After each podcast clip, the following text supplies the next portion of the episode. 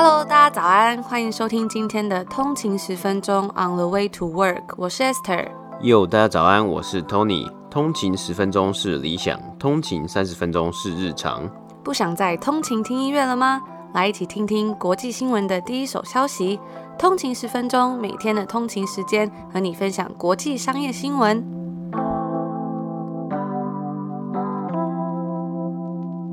大家早安，欢迎回来今天的通勤十分钟。今天是五月二十八号，星期五。大家早安。那又到了一个礼拜工作日的最后一天嘛，也在这边提醒大家一下，我们的抽书活动今天就要截止喽。那我看到非常多的通勤族都有留下关于今年的改变以及今年的成长，我觉得真的还蛮感动的。等下结尾的时候再跟大家稍微聊一下。另外呢，还要跟大家分享一个东西，就是我们在呃这个周末，就是礼拜六的晚上，大概是十一点左右吧，我们应该会来举行一个直播。那直播呢，应该是会在我们的 IG 账号上面，因为还是比较熟悉怎么使用。然后我们会在上面，因为之前我们有问大家过一个 Q&A 嘛，我们会稍微整理一下，先回答一部分，然后也顺便跟大家聊聊天，因为真的还没有跟大家这样及时的聊聊天，我觉得还蛮期待的。那我们就星期六晚上见，然后我们就赶快进入今天的节目吧，差点要以为这个节目要结束了。今天是北美时间的五月二十七号星期四，那我们来看一下今天的美股三大指数啊，道琼工业指数是上涨了一百四十一点，涨幅是零点四一个百分，来到三万四千四百六十四点 S M P 五百标普五百指数呢是上涨了四点，涨幅是零点一二个百分比，来到四千两百点。纳斯达克指数呢是下跌了一点七二点，跌幅是零点零一个百分比，来到一万三千七百三十六点。那我们看到今天美股三大指数啊，收盘只有纳斯达克指数是稍微下跌。那我们来看一下今天出炉的经济数据啊，包括美国上周首度申请失业补助人数来到了四十万六千人，也是较前一周持续下降之中啊。并且幅度也超过了经济学家的预期，而另一个报告呢，则是指出美国今年第一季 GDP 是上升了六点四个百分比，跟最初的预估是差不多。那这些数据呢，大致也可以与大家在预期的经济复苏所吻合。但是啊，经济复苏是否能够再给股市上升的助力，还是有待观察。这几天呢、啊，迷因股票啊是再次的有波动，还有一些动作啊。AMC Entertainment 这间电影院连锁经营商啊，上涨了三十五个百分比，来到二十六点五二块。而今天 GameStop 的股价则是相对平稳，但是也是上涨了四点七个百分比，来到两百五十四块。那昨天我们新闻有介绍过的 Ford，今天是再度上涨，继续涨啊，收盘上涨了七 percent，来到十四点八八块美金。也快要来达到十五块美金了。那以上就是今天美股三大指数的播报。天的第一则新闻呢，要来分享一则美国石油巨头 ExxonMobil 的闹得沸沸扬扬的董事会改选事件。那在昨天呢举行的公司股东大会上投票之后，激进投资公司 Engine One 赢得了他所目标的四个董事席位中的两个位置。这对这间美国最大的石油生产商来说啊，可能会带来巨大的改变。那我自己是觉得今天这则新闻真的非常有趣，很像在看一个连续剧或是故事这样。那他这一次的 Beef 呢，我们要来从头头说起，补充一下 beef 这个字，它虽然字面上来看是牛肉，但是呢，在口语上其实它也有很多不同的用法。最常见的就是在 YouTube 或者是在娱乐新闻中会看到的，比如说谁跟谁的 beef，意思就是指过节或是起冲突。在一些非正式场合中呢，它常被用来代表是麻烦啊，或者是抱怨等等的，好像有点变成英文教室了。那我们回到今天这个冲突的开始，从去年的十二月开始呢，一家新的对冲基金公司 Engine One，它购买了大约是四千万美金的 ExxonMobil 的股份。那这个四千万的股份，其实大概只占了该公司的百分之零点零二的股份而已。而因为这间 Engine One 它是一间 private company 嘛，所以只能查到比较少的资料。我稍微去 LinkedIn 上面看了一下，他们是成立于二零二零年，其实是一间非常新的公司，也就是去年嘛。它的 company size 是在二到十人左右，而且它在它的 LinkedIn 上面是没有任何的发文的。但是呢，在 overview 的地方呢，他写到了说，这是一间投资公司，希望能够利用资本主义的力量创造长期价值的投资公司。他们买了这些股份之后呢，他们向董事会就发了一封简单的请求，希望 ExxonMobil 可以投资干净能源或者是其他能源，也希望他们的 CEO Darren Woods 致力将该公司的碳排放在二零五零年之前减到零排放。而 ExxonMobil 的 CEO Darren Woods 的回应则是说。他认为公司应该要采取渐进式的方式，针对环境议题，这样就好了。像是碳捕集技术的投资数十亿美金等等的。那稍微补充一下，这个碳捕集技术 （Carbon Capture Tech） 是指说收集从点源污染产生的二氧化碳，然后将它们运输至储存地点，并且长期与空气隔离的一个技术过程。而接下来啊，就发生了一连串的争执，因为两方人马并没有办法找到一个大家都可以同意的解决方法，所以呢，他们两边呢花费了总计是六千五百万美金的价格，去说服股东们投票赞成选自己推荐的人作为董事会的成员。那其实应该会有人好奇说，Engine One 他只拥有百分之零点零二的股份，为什么会有这么多的权利，甚至最后成功夺得席位？首先是因为啊，ExxonMobil 的财务表现已经不如以往了。Engine One 就表示说啊，在前任的 CEO 以及我们刚刚所提到这位现任的 CEO Darren Woods 的带领之下呢，ExxonMobil 经历了价值毁灭的十年，而而靠着这样的组张，Engine One 成功就拉拢到一些大股东的支持，像是在本月代理权咨询机构 Institutional Shareholder Services 就表示说他们支持 Engine One。那在他们表态之后呢，ExxonMobil 的第二大股东 BlackRock 以及美国三大养老基金之一，也就是加州教师退休基金等等的公司均表示说支持 Engine One 提名的候选人。而除此之外呢，还有包括像在去年整年疫情整个就消灭掉石油的需求。我记得去年啊，在温哥华的时候，加油站的油价曾经一度跌破一百块。那目前我看一下，温哥华油价大概是在一百五十块加币上下，多伦多则是在一百二十七块左右，给大家做一个比较。ExxonMobil 呢，在去年是亏损了两百二十亿美金。那当然呢，因为去年疫情的关系，其实有非常多的公司倒闭啊，或是亏损了。当然，我们也分享过很多在疫情之下逆势成长的公司嘛。不过相对来说，有多少人成长，有多少人从中获利，也就会一定有非常多的公公司，他们也是因为疫情之下备受伤害。那为什么他们亏损这个两百二十亿美金，对他们来说真的是非常惨重呢？因为这是 ExxonMobil 作为上市公司以来的首次的年度亏损。除此之外啊，再加上去年八月，不知道有没有那时候就开始收听通勤十分钟的通勤族，或者是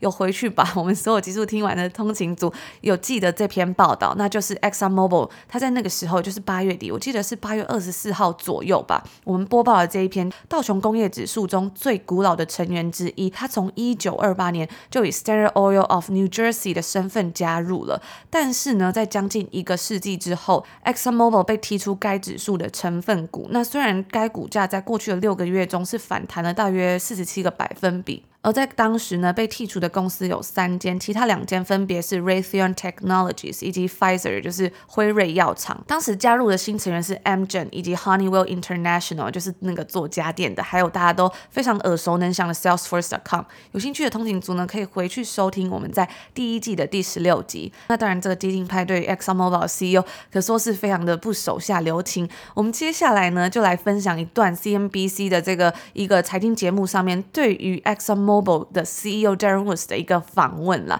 也就是呢，非常的及时，就是在北美时间的昨天，他就问他说：“哎，面对这样子的状况啊，董事会席位换人，你有什么样的心态？”How will you respond? Well, good afternoon, David. It's good to be uh, back with you again. Of course, you know, over the past several months, we have been uh, very actively engaged with our shareholders, sharing our plans and hearing their viewpoints and the key issues of importance to them. And we've discussed a, wide range of topics, our capital plans, the financial performance, and our efforts to reduce the risk of climate change. And you know, with over 3 million, almost 3 million uh, shareholders, it's not surprising we've got a pretty wide range of views that were expressed. Uh, many uh, supported the plans that we've put out, the, uh, the work that we're doing to improve the earnings and cash flow capacity of our business, as well as the work we're doing to help advance the company to a lower carbon future. And today we heard uh, some of the institutional shareholders communicating a desire for ExxonMobil to, to further these efforts. And I think we're well positioned uh, to do that. We're looking forward to uh, welcoming the new directors, Greg Goff and uh, Keisha Hatala, to the board and look forward yeah. to working with them constructively, collectively, and uh, look forward to helping them understand our plans and then uh, hear their insights and perspectives. 那当然啦、啊，这个 CEO 也是非常的 算是官腔吗？就是也是非常的大气嘛，就说哎，我们会跟他们很 constructively 啊，或者是很好的跟他们去合作，也欢迎他们加入这个董事会。那他前面他也有表示说啊，他们其实在过去的时间里面，也跟很多投资人其实都有积极的沟通了，但是最后结果是这样嘛，所以就是还是得接受。那我有看到在早前的一个报道，也是同样 CNBC，大概不久之前嘛，然后也是访问了这个 CEO 对于这样事情的看法，因为他们其实两派人嘛，我们刚好提到嘛，他们花费了六千五百万美金，好像一间公司是花三千五，另外一间是花三千，这样都想要积极去说服股东们嘛，反正就是。真的很像一个八点档或者是一个肥皂剧啊，大家都非常希望自己支持的人可以得到这个董事会的席位嘛，但结果是如此。那就只能接受了。但是呢，除此之外啊，对石油产业来说，真的也是屋漏偏逢连夜雨。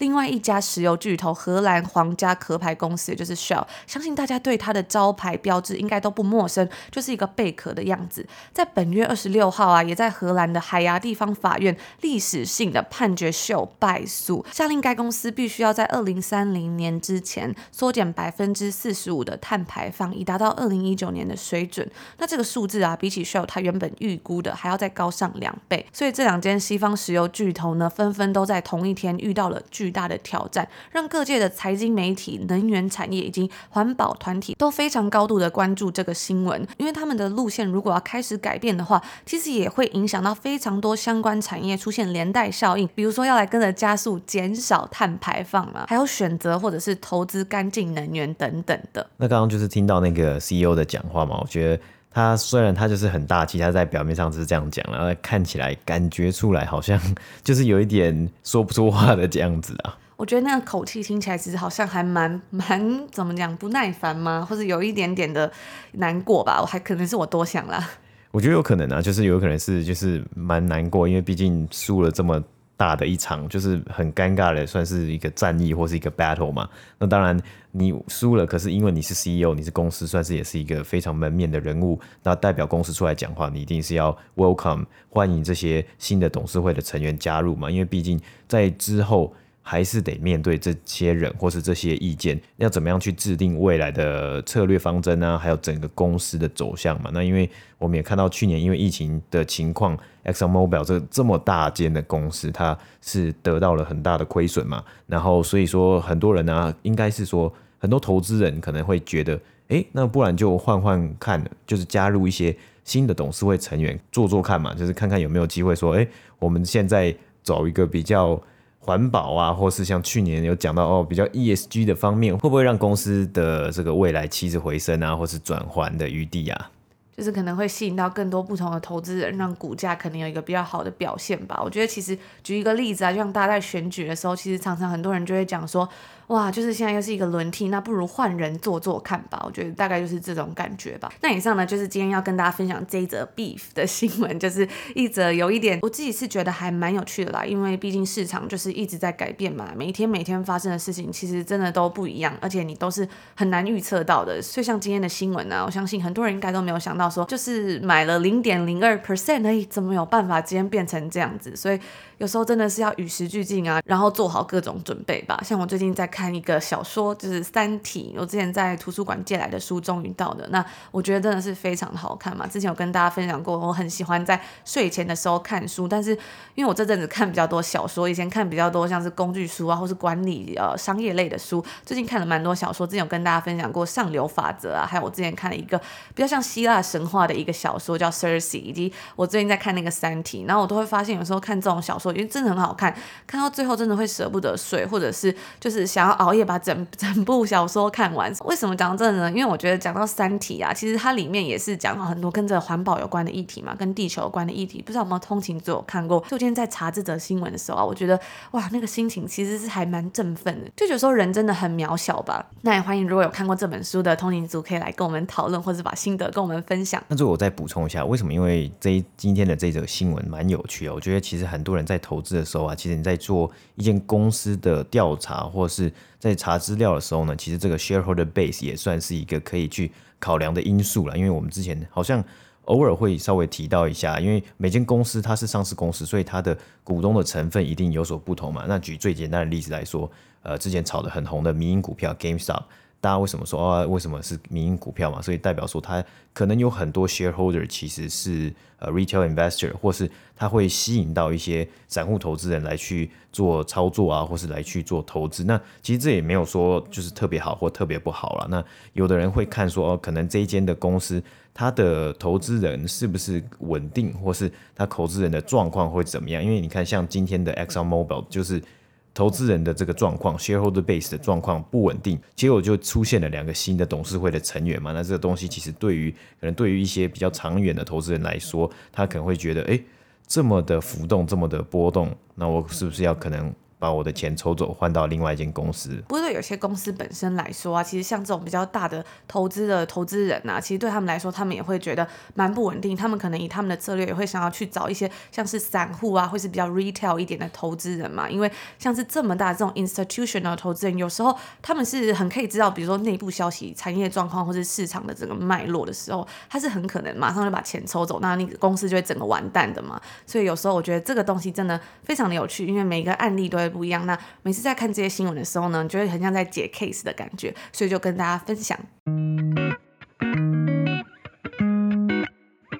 那今天的第二则新闻呢，我们来稍微分享一下一个简单的财报新闻。那这个财报呢，就是 Dick's Sporting Goods 啊，这一间算是在美国的连锁运动用品商啊，他们在昨天北美时间五月二十六号的时候，公布了他们最新以及二零二一年 Q one 的财报。那是在截止于五月初的十三个礼拜的这个成绩表现啊，那我们来来看看啊，其实这个 Dick's Sporting Goods 我们之前也有稍微分享过嘛，在去年的时候，它也算是在疫情之下有受惠的零售商。那今年呢，今年第一季的表现是如何？我们看到它的营收再度的超越预期啊，成长了一百一十九个百分比，来到。二十九亿美金啊，呃，比起去年呢，去年同期是十三点三亿美金哦，看起来也是真的成长蛮多的。那毕竟去年同期啊，就是因为有疫情的关系，所以很多店啊，当时一下子是被迫要关门，或是有受到很大的影响嘛。但是啊，今年达到了二十九亿美金啊，也是超过了预期的二十一亿美金啊。而同店销售成长呢，是成长了一百一十五 percent 啊，而包括了电商这个 e-commerce 的成长是十四个百分比啊。现在啊，以目前来说，Dick's Sporting Goods 的线上销售额是占他们总整体的销售额是二十个百分比啊。其实也没有到很多，我觉得像是呃，我们之前有分享过品牌像 y e l i 啊，或是像其他的品牌，它的电商成长或 Lululemon 它的电商的占比啊，也会比相对来说是比较高的。那根据 Dick Sporting Goods 来说啊，他们其实在去年为什么去年也是因为疫情还是有受惠，因为很多的家庭选择不能出国旅游，就选择去郊区，比如露营啊，或是做水上运动啊，或是其他可以保持社交距离的活动啊，所以他有。遇到一个这个需求不减反增的状况，那这一季呢，根据他们的 CEO 表示啊，他们是看到了一些这种团队运动的这些商机重新的再现呢、啊，特别是像是一些比较年轻青少年的什么棒球队啊，或是足球队啊，其实这里呢分享一个，其实就这几天是在打 NBA 的季后赛嘛，其实我们昨天有看到说，呃，在纽约麦迪逊花园广场啊，它里面的观众已经是超级多，几乎已经是。快要回到正常这种观赛的状况嘛？就我们去年也是有播告过，上一季的 NBA 季后赛啊，是在 Bubble 里面举行嘛，就是在这个奥兰多的迪士尼园区里面所举行。就过了一年之后呢，其实很多的地方重新的开放观众入场了。除了 NBA 的季后赛，目前也是在打 NHL 的季后赛，就是这个 National Hockey League 嘛。那在多伦多这里的冰上曲棍球队呢，叫做呃 Toronto Maple Leafs。那今年表现也是非常好，在这个加拿大北边的这个 Division 里面呢是第一名，战绩第一名。那今天他们晚上呢也是要即将要出战 Canadians 来进行，好像季后赛的第第五场比赛嘛。目前他们是三比一领先的状况。那以获利的能力来说啊，今年第一季 Dick's Sporting Goods 呢，它的获利是三亿六千一百万美金呢。换算每股是三点四一块，那去年同期呢是亏损一亿四千三百万美金，换算每股亏损是一点七块啊。而这个三点四一块的 earnings per share 呢，如果扣除掉一次性的成本啊，它的它的 earnings per share 呢可以来到三点七九块啊，比起预估一点一二块还高了三倍多啊，真的是也是跌破了华尔街分析师的眼镜啊。营收的部分也是有成功的击败预期嘛。其实有很多的分析师也有在说，哦，原来他们在因为疫情来得到的受惠呢，这个动能是持续下去的。看来跟着经济重开啊，然后到了夏天，可能很多的同学、很多的学生都要持续来买这些运动用品。就像我们之前有提到 Amazon Prime Day，很多人要做 Back to School Shopping。那 Back to School 的话呢，你可能有一些呃运动要参加，运动球队要参加。这个时候，你可能也会想要去选购这些新的用具。那除了第一季的表现超越分析师的预期之外啊，Dick's Sporting Goods 现在呢也给出了今年全年的这个。调整后的 per share earnings，那每股呢预计是在八块到八点七块左右啊，也是较之前的四点四到五点四块啊，也是有上涨一定的幅度啊。营收目前呢是预估全年营收会来达到一百零五亿美金到一百零八亿美金之间呢，也是较之前的预估九十五亿到九十九亿之间还要来个高啊。那样这些预估呢也是超越了华尔街分析师的预估啊。那最后呢再稍微。讲一下他们这一次的电话会里面啊，也有一个字还蛮特别，我觉得就是这个 BOPIS。这个分析师有问到，就是 Buy Online Pick Up In Store 这个东西啊。哦，我们很常提到 Curbside Pickup 嘛，没想到现在有一个字叫做 Buy Online Pick Up In Store。哦，你在线上购买之后呢，你就可以直接去店里面去买了。那这东西的重点就是啊，因为其实这个东西的 margin 它的利润是非常的高啊，就是比起你让消费者在网络上购买，然后你再用寄送的方式去寄到人家的家里，还不如消费者在网络上购买，直接到你店里面去取货，这样子的 profit margin 呢，是对于这 Dick's Sporting Goods 来说是更好的。他们的 CEO 有讲到说，哎，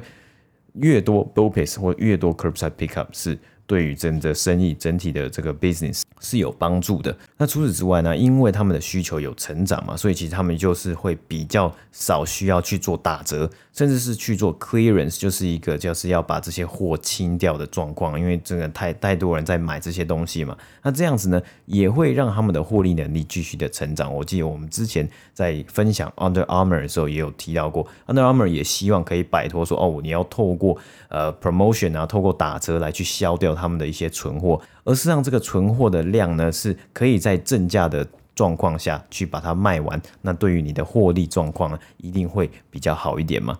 那我们来看到这间公司 Dick's Sporting Goods 呢，今天的收盘是股价微幅上涨零点三七个百分比，来到九十八块美金。不过其实他们周三的时候，就是北美时间昨天已经涨了一波，他们周二收盘股价是八十四块美金，又是涨了大概十几块美金。今年初的股价，二零二一年呢、是更仅在五十六块美金啊。那以上呢就是今天第二则新闻的播报。以上呢，就是我们今天所要跟大家分享的内容。在前阵子呢，我们尝试了第一次我们 Podcaster 的 collab，就是跟 Podcaster 之间的合作。那这次 collaboration 呢，是 Tony 以及呃台湾人的 Cindy 一起讨论有关于在多伦多的 quarantine 的一些小 tips，以及在家工作的一些 tips，然后跟大家分享一些做 podcast 的心得等等。大家如果有兴趣的话，可以去收听，我们会把链接呢放在我们的 show notes 下面。那节目是以英文的方式进行的，所以刚好大家可以练练听力，也欢迎大家可以去听一下我们在 quarantine 的心情还有心得等等的。嗯，那因为在节目的主持人 Cindy 啊，她其实在过往的集数里面呢，她都是蛮常有访问到很多很不错的创业家，大家如果有兴趣的话，也可以去听听看。那最后啊，是要来跟大家分享一下我们最近在抽的隐性优势嘛，因为我们的节目呢，在今天也就是五月二十八号，其实也就是一周年啦。在去年的这个时候，我们第一次开始录起我们的 podcast。相信如果听过第一集的听众，应该都知道跟现在是差非常多。我记得那时候我们就在温哥华的家里面，然后就坐在那个厨房的中岛，然后就录了第一集。那时候还在努力适应这个隔离的生活，然后那时候天气也开始慢慢的转热，开始外面天气变好。因为温哥华真的有大半年都是在下雨嘛，所以就觉得说要让自己改变一下。那就开始了这个节目。那我觉得也是一个很正确的选择，让我们可以认识到这么多很棒的通勤族，然后也每天这样督促自己进步。其实，在前几天呢，我就有收到一位通勤族的来信，那里面呢，其实他就有分享说，他前一阵子因为一些事情低潮，所以就让自己完全的休息，然后也没有听 podcast 这样子。那过了一阵子之后呢，他又决定要稍微振作起来，就重新回来听我们的节目之后，就发现说，哎。因为怎么我们还是一样的正面，一样的积极，这样一直每天的很努力的出节目，所以他也有了继续努力的动力。那我那时候看到这个讯息的时候，其实真的是非常的感动吧，因为我们其实，在节目上一直以来都是跟大家分享一些可以一起努力、一起进步的一些消息啊，或是比较正能量，希望在早上的时候可以给大家开启美好一天的心情。但是我想，其实每个人都还是会有 high and lows 嘛，就是大家心情有时候还是会起起伏伏啊，遇到人生上的事情，我觉得其实这都是很正常的。我们自己也会，但是我们只是比较少在这个节目上面跟大家分享这些事情。但是我听到这位通勤族他跟我分享这些事情之后，我我觉得非常的感同身受吧，因为我觉得有时候我一路以来也是这样子过来的，但有时候时间就这样过了，然后你回头看，其实。虽然一开始可能没有达到自己的目标或什么，但是时间也就是这样过了。那只要一路上不断的有在努力，其实到后来你都会发现自己有一些不一样的改变。也就是为什么在这个一周年的抽说的时候要问大家说有没有什么样的成长或改变啦？因为我觉得有时候虽然跟目标不一样，但是总会有一些意外的结果嘛。那我觉得这位通勤族的这个讯息也让我觉得非常温暖，非常的感动，因为我觉得这也是我们一直以来很坚持想要做的事情，也是我们最有成就感的事，就是希望可以给大家一些勇气跟力量，继续面对生活中的种种难关。那我在看到这一篇抽奖文下面大家的留言呢、我觉得真的是非常的厉害，很多通勤族呢都分享了说在过去一年发生了什么事。我发现甚至有两位通勤族都说他们在这一年变成了爸爸了，我觉得真的是恭喜成为爸爸了，或是成为妈妈。了，那这都是人生很大的一个里程碑。那我有看到非常多的通勤族呢，都有留言说，哎，这一年呢、啊，最大的改变就是听通勤十分钟嘛。比如说入坑十一个月的资深听众，透过这个节目了解到不同的产业以及公司啊，听到比较不同的地方，还会在结束之后找到相关的资讯来补充自己的不足。那后来真的会感觉到自己明显的进步，这样子。又看到有通勤族说，从投资美股之后呢，就每天收听这个 podcast，随时掌握这个产业的动态等等的，那我也是非常感谢大家的鼓励。那我觉得这个是一个非常棒的一个地方啊，就是说，诶，你可以听到我们分享一些新闻啊，然后你自己再去做一些更深入的调查，或是自己再去查一些资料啊，就是可以更全面去吸收这些知识。我觉得是一个很棒的地方，因为一直以来就是过去这一年啊，我觉得一直都是大家一起陪伴，然后我们一起去看看这些有趣的，或是看看一些平常或是以前呢、啊、想都没有想到。会读到的东西啊，或读到的新闻啊，我记得我以前可能小时候的时候啊，都不会觉得说自己是一个会读报纸的人。基本上我们现在就每天都在读报纸嘛，只是是网络新闻或是一些不同的公司新闻啊，真的是一个非常 incredible 的事情啊，很不可思议。不过能够有这个平台可以跟大家一起交流，是一件很好玩的事情啊。而且我看到大家在下面的分享啊，我就了解到说，其实大家也经历了非常多的事。那常常也会收到通勤族跟我们分享说，在人生上遇到的一些事情啊，是怎么样走过来的，或是自己身边的亲朋好友是怎么样一步步每天成长一点，然后到最后有巨大的改变等等的。所以，我就会觉得说，其实很多时候我们在社群网站上面看到真的是非常多光鲜亮丽的新闻，但是其实私底下呢，大家都是平凡人，大家都有每天的人生跟每天所要遇到的困难。那我觉得在这里就是还蛮感动，也蛮温暖的，就是可以感受到真的有一群人，那是想要努力、想要进步，甚至是克服很多难关。那我觉得其实这些最平凡的东西啊，有时候其实才是最珍贵的吧。那我有看到有一个留言呢、他是说看到这个问题，其实觉得蛮 shock 的，也就是我说到留言说进步跟成长嘛。那他说因为一直觉得自己在原地踏步，但是慢慢照着原子习惯的方法，渐渐改善自己的生活方式。其实我觉得这样也蛮棒的，因为其实时不时也会看到有通勤族就有分享，所以觉得自己这一年来啊，好像有一种都没有成长的感觉，好像停在原地。但是我只是想要跟这位通勤族说，其实你也不是一个人，其实很多时候我们真的心里都会有这样的感觉啊。但是其实很多事情。就像我们之前分享的，一开始真的不会有任何的感觉嘛，就是你要 connect the dots，其实没有那么容易。但是当时间久了之后，你再回头看，就像原子习惯一样啊，其实这些东西它慢慢可能就会连起来。当这些东西慢慢连起来了之后呢，你再去制定一个属于你自己的人生地图，然后找到自己的优势，我觉得这一定会是一个非常棒的旅程，就分享给大家。那我们就期待礼拜六在直播上面跟大家相见喽。也祝福大家有一个美好的周五，然后先祝福大家有一个美好的周末，我们就星期六见。星期六见，拜拜拜